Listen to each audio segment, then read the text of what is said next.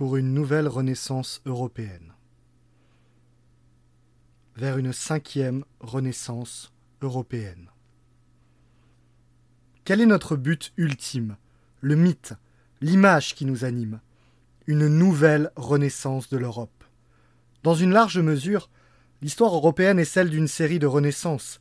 Renaissance dans le monde romain des formes nées en Grèce, renaissance carolingienne après la chute de l'Empire romain, renaissance médiévale du XIe et XIIIe siècle avec la construction des cathédrales et l'intensification de la Reconquista, redécouverte de l'héritage antique à partir des XIVe et XVe siècles.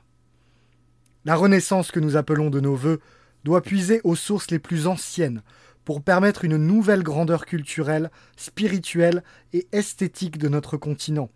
La dynamique de civilisation qu'il nous appartient de ressusciter une nouvelle fois doit être intégralement dépouillée des reliquats de l'idéologie moderne. Universalisme, matérialisme, droit de l'homisme, illusion technique et marchande. L'Europe a tant inventé, tant créé en quelques millénaires. La tragédie et le cinéma, la caravelle et le chemin de fer, les aqueducs romains et les plus prestigieuses salles d'opéra.